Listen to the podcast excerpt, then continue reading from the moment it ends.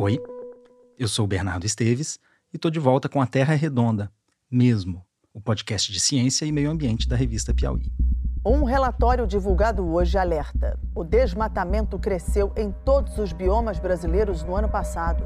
Os últimos anos estão puxados para quem se preocupa com o meio ambiente, né? Os restos mortais do jornalista inglês Don Phillips foram identificados hoje. A busca agora é pela confirmação do indigenista brasileiro Bruno Pereira. Mas em outubro tem eleições e os brasileiros vão poder renovar seus representantes no Congresso, eleger governadores e o presidente da República.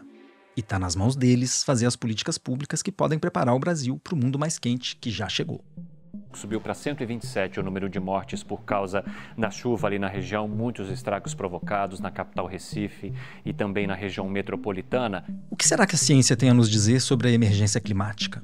Chegando a 20, 25% de desmatamento e aquecimento global, até nessa faixa 15 a 30 anos, nós teríamos algo como 50 a 60% da Amazônia viraria uma savana.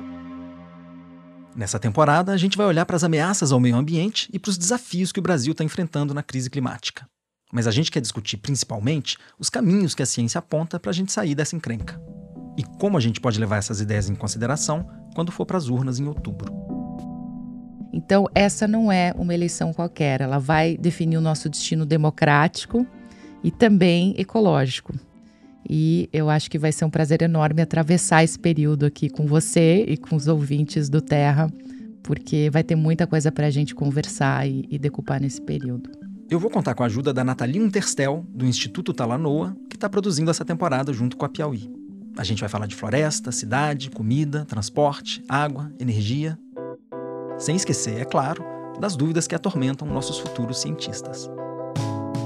Oi, meu nome é Josué eu tenho 10 anos e eu queria saber que se, se as calotas polares derretessem, o mar ia ficar com mais água doce? A Terra é Redonda mesmo estreia dia 16 de agosto e vai ter episódios novos toda terça-feira.